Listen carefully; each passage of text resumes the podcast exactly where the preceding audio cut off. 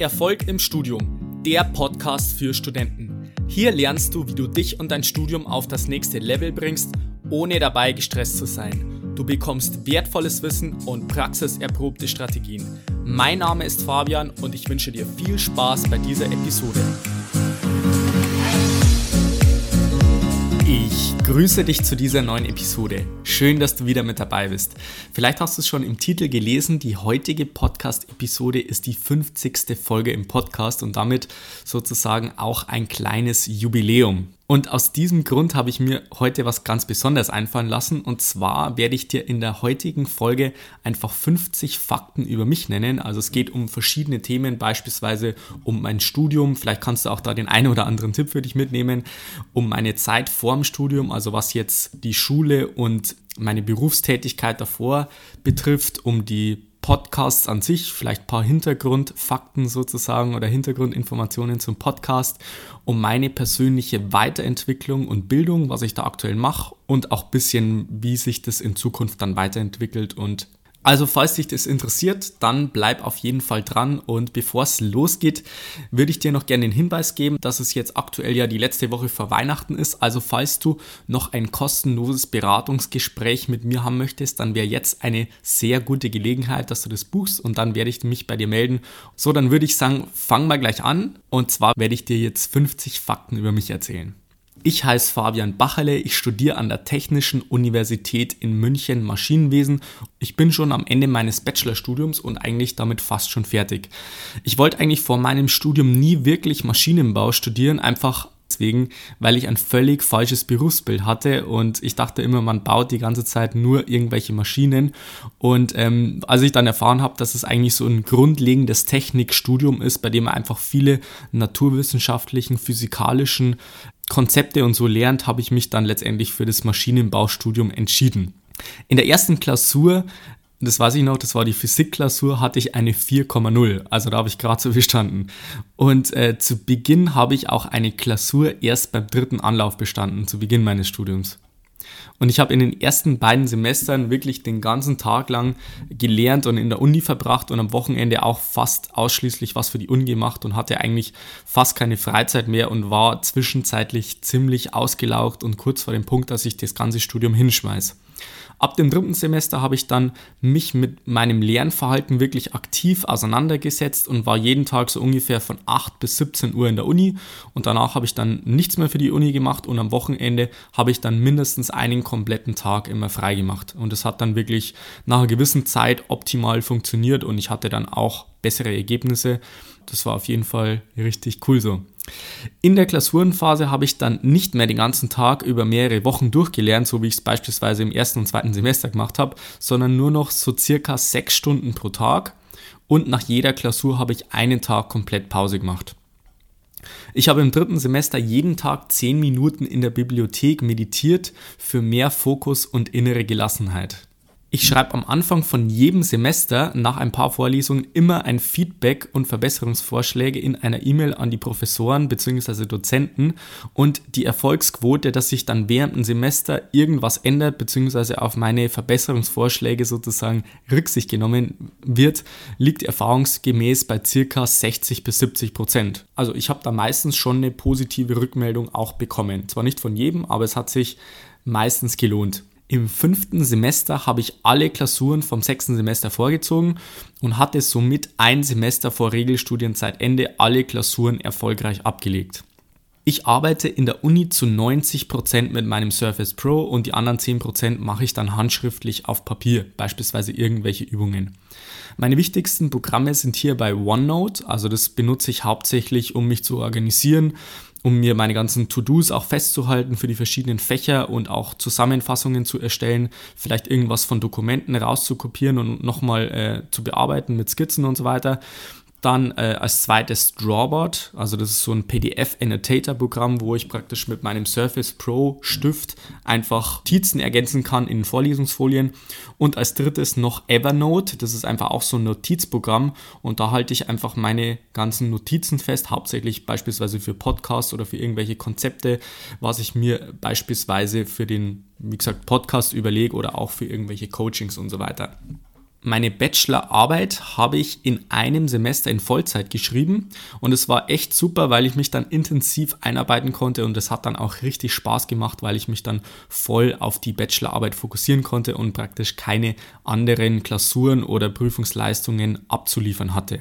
Meine Bachelorarbeit habe ich am Lehrstuhl für Medizintechnik an der TUM geschrieben, also an meiner äh, Heimatuniversität, und zwar über das Thema die grundlegende Materialcharakterisierung von Kunststoffen als Orientierung zur Fertigung von Mehrkomponenten tiefen Hirnstimulationselektroden. Also war eigentlich ein ganz interessantes Thema, weil es halt auch relativ anwendungsbezogen war. Das erste Buch, das ich im Bereich Persönlichkeitsentwicklung gelesen habe, war von Steffen Kirchner, Die Spielregeln für Gewinner. Und das Buch habe ich von meinem ehemaligen Chef als Geschenk für meine Leistungen in der Berufsausbildung erhalten. Und es war dann circa zwei bis drei Jahre her. Ich habe es bis zu diesem Zeitpunkt ehrlich gesagt auch kein einziges Mal äh, durchgeblättert und bin dann irgendwie auf das Buch gestoßen und habe dann zum ersten Mal ein Buch über Persönlichkeitsentwicklung gelesen und ja, es sind inzwischen auch noch zahlreiche dazugekommen.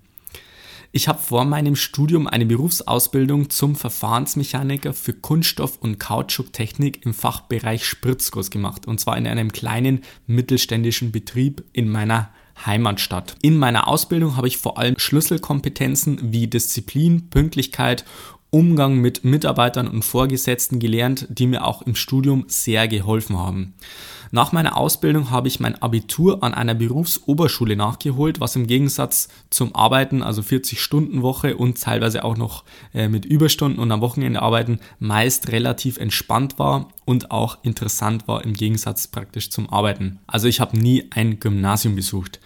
Ich wollte eigentlich nach meiner Realschule gleich auf die FOS gehen und mein Fachabitur machen, aber ich hatte dann so kurz vor den Abschlussprüfungen ein kleines Motivationstief, was das Thema Schule betrifft und ich hatte dann eigentlich gar keine Lust mehr weiter auf die Schule zu gehen und habe dann nach einem Ausbildungsplatz bei mir in der Nähe gesucht und habe dann kurzerhand einfach äh, eine Ausbildung angefangen. Ich war in der Schule immer der Jüngste und Kleinste. Mit elf Jahren war ich Tischtennis-Minimeister im Bereich Oberbayern West. Ich mache circa dreimal die Woche 30 Minuten Ausdauersport und zweimal die Woche 15 Minuten Kraftsport, was so nach wissenschaftlichen Erkenntnissen das optimale Verhältnis zwischen Kraftsport und Ausdauertraining ist, um einfach gesund, fit und leistungsfähig sein zu können. Also früher war das auf jeden Fall mehr, aber wie gesagt, diese Menge reicht eigentlich und mir ist es einfach persönlich wichtig, dass ich einfach gesund, fit und auch leistungsfähig bin. Ich trinke nicht aus Pappbecher, seitdem ich gehört habe, dass allein in Berlin 170 Millionen Pappbecher pro Jahr weggeworfen werden. Und das fand ich schon ziemlich krass und äh, aus diesem Grund trinke ich seitdem nicht mehr aus Pappbecher. Mein Grundschullehrer hat mir in der vierten Klasse gesagt, dass ich nicht schlau genug für das Gymnasium sei, hauptsächlich wegen Mathe. Und das ist jetzt ziemlich lustig, weil ich studiere nämlich an einer der besten Universitäten in Deutschland Maschinenbau und da ist Mathe ein absolutes Basic- und Grundlagenfach. Also da braucht man schon auch wirklich sehr tiefe und gute Kenntnisse im Bereich der Mathematik und äh, aus diesem Grund fand ich das relativ lustig, dass mein, mein Grundschullehrer zu mir gesagt hat, dass ich eigentlich nicht schlau genug für das Gymnasium bin. Aktuell mache ich mein Auslandssemester in Budapest. Eigentlich wollte ich nach Stockholm an die KTH, falls das von euch jemanden was sagt. Also das ist auch eine ziemlich renommierte Universität in Europa, was jetzt das Technikstudium betrifft. Aber bei uns ist es so, dass eigentlich nur die Masterstudenten an die KTH dürfen und somit habe ich als Zweitwahl Budapest angegeben und dafür habe ich dann auch eine Zusage bekommen. Ich wollte schon immer ein Auslandssemester machen, um mich einfach persönlich weiterentwickeln und äh, meine Sprachkompetenzen und meine persönlichen Kompetenzen sozusagen zu verbessern und weniger um fachlich voranzukommen. Und ich kann es auf jeden Fall jedem empfehlen, sowas mal zu machen während dem Studium. Ich werde auch nach dem Auslandssemester eine Podcast-Folge aufnehmen, in der es nur um meine Erfahrungen, Learnings und Tipps bezüglich des Auslandssemesters geht und auch die Erfahrungen an dich weitergebe. Mein Podcast Erfolg im Studium ging am 4. Juli 2018 online und war die ersten beiden Tage sogar auf Platz 2 der iTunes Charts in der Kategorie höhere Bildung. Meine erste Folge habe ich circa zehnmal aufgenommen und irgendwann habe ich es dann sein lassen und einfach die Podcast-Folge genommen, weil ich mir gedacht habe, es wird eh nicht besser. Und äh, ich habe jetzt auch im Laufe meiner Podcast-Karriere sozusagen auch gemerkt, dass es auch immer leichter wird, Folgen aufzunehmen und es immer weniger Zeit in Anspruch nimmt. Also am Anfang waren es so circa zehn Stunden Arbeit pro Folge und inzwischen ist es auch deutlich weniger. Der Podcast war Anfang August sogar kurzzeitig nicht mehr auf iTunes verfügbar. Also vielleicht hast du das sogar mitbekommen, wenn du seit dahin schon dabei bist. Und ich habe dann alles Mögliche versucht mit E-Mail-Support und Telefonanrufen und so weiter. Hat aber alles nichts gebracht. Ich bin dann einfach in den Apple Store in München gegangen und glücklicherweise konnte ich das dann irgendwie so klären, dass er dann eine Woche später wieder online gegangen ist. Mein Lieblingsinterview in diesem Jahr bei diesem Podcast war bei Daniel Jung, der mich zu ihm im Coworking Space eingeladen hat. Und da bin ich dann um 2 Uhr nachts aufgestanden, sechs Stunden mit dem Zug nach Wuppertal gefahren. Und dann habe ich mit ihm da dort den Tag verbracht und dann sechs Stunden wieder zurück. Und ich war dann bei mir wieder um 2 Uhr nachts äh, zu Hause in München in der Wohnung. Also ich war dann 24 Stunden unterwegs, aber das war echt ein richtig cooler Tag. Der Podcast hat am 4. Dezember, also nach ziemlich genau fünf Monaten, die 10.000 Download-Marke geknackt. Und ursprünglich bin ich durch Daniel Jung inspiriert worden, einen Podcast zu starten. Mehr Infos dazu findest du im Interview mit ihm. Zum Aufnehmen benutze ich ein Zoom H2N Mikrofon und zum Schneiden die Software Audacity. Also falls jemand von euch diese Audiothemen interessieren bzw. auch mal einen Podcast starten möchte. Das Wissen über Podcasting habe ich mir hauptsächlich von einem Podcast angeeignet, bei dem es nur darum geht, wie man am besten podcastet. Also eigentlich ganz lustig, dass es sowas gibt, äh, dass es eigentlich einen Podcast gibt, bei dem man lernt, wie man podcastet. Und ich habe dann zwei Wochen vor Start überhaupt noch keine Ahnung, wie das Ganze funktioniert, auch das Technikthema und wie man das Ganze aufbaut. Also ich habe ja das äh, alleine gestartet und von daher habe ich mich da zwei Wochen lang sehr intensiv reingearbeitet, aber es hat sich definitiv gelohnt und äh, ich habe dann einen erfolgreichen Start hinlegen können. Also im Nachhinein macht man natürlich immer irgendwelche Sachen anders, aber mir ging es halt darum, dass ich letztendlich anfange und dann auch dem Weg dahin auch ständig dazulerne und auch kontinuierlich mich verbessere. Ich persönlich habe das Medium Podcast auf Empfehlung eines Freundes für mich im Sommer 2016 für mich entdeckt und habe schon über 100 verschiedene Podcasts gehört und mit Sicherheit schon mehrere tausend einzelne Episoden angehört. Der erste Podcast, den ich je gehört habe, war Die Kunst, dein Ding zu machen von Christian Bischoff. Ich höre die meisten Podcasts auf mindestens 1,8-fache Geschwindigkeit, meistens auf doppelter Geschwindigkeit. Die besten Podcasts für Studenten sind meiner Meinung nach Selbstmanagement von Thomas Mangold oder ich glaube inzwischen heißt äh, effizienter Arbeiten und Leben oder so. Kein Limit von The Simple Club beziehungsweise von den Gründern von The Simple Club, Alex und Nico. Das ist meiner Meinung nach ein richtig cooler Podcast, vor allem für junge Leute, um halt einfach im Bereich Persönlichkeitsentwicklung da voranzukommen und einfach einen guten Einstieg bietet. Und als dritten Podcast für Studenten kann ich natürlich meinen eigenen Podcast empfehlen. Ich höre die meisten Podcasts oder auch Hörbücher auf dem Weg zur Uni oder beim Sport. Ich lese auch ab und zu mal richtige Bücher. Am meisten haben mir die Bücher vor allem am Anfang geholfen. Das Robbins Power Prinzip von Anthony Robbins und die Gesetze der Gewinner von Bodo Schäfer. Und das meiste Wissen bzw. mein komplettes Wissen zum Thema Studium habe ich mir durch andere erfolgreiche Studenten, Bücher, Seminare, Coachings, Mentorings Online-Trainings und letztendlich auch durch die Umsetzung der ganzen Inhalte in meinem Studium und meine eigenen Erfahrungen und Fehler angeeignet. Wie du schon mitbekommen hast, habe ich dann irgendwann auch mal angefangen, anderen Studenten bei ihrem Studium zu helfen und ich habe damit angefangen, einfach mal einige Erstis anzusprechen, ob sie mal Lust hätten, auf einen Workshop von mir zu kommen. Und insgesamt sind dann ungefähr von den 10 bis 12 Leuten, die ich angesprochen habe, dann auch wirklich neun gekommen. Also es war dann recht erfolgreich.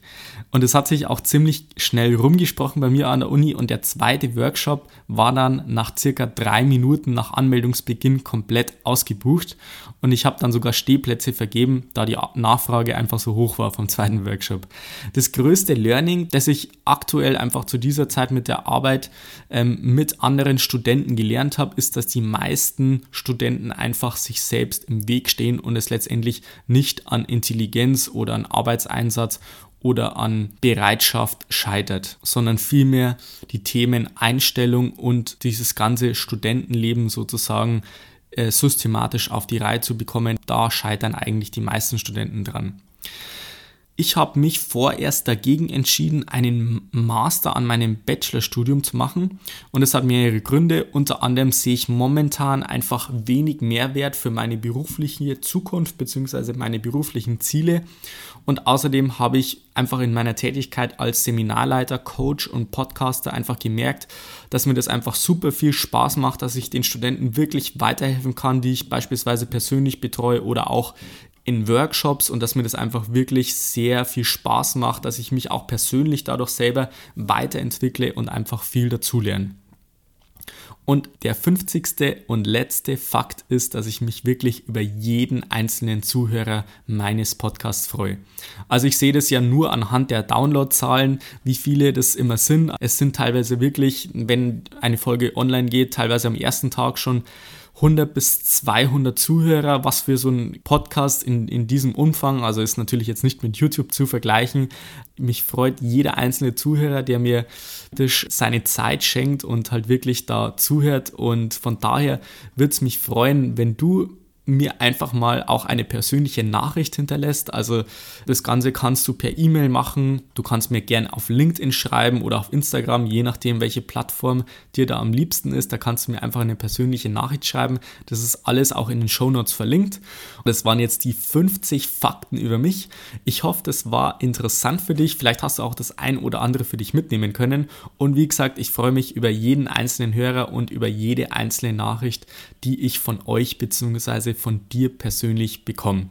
So, das war's dann wieder für die heutige Folge. Ich würde mich freuen, wenn du bei der nächsten Episode wieder mit dabei bist. Bis dahin wünsche ich dir noch einen wunderbaren und erfolgreichen Tag.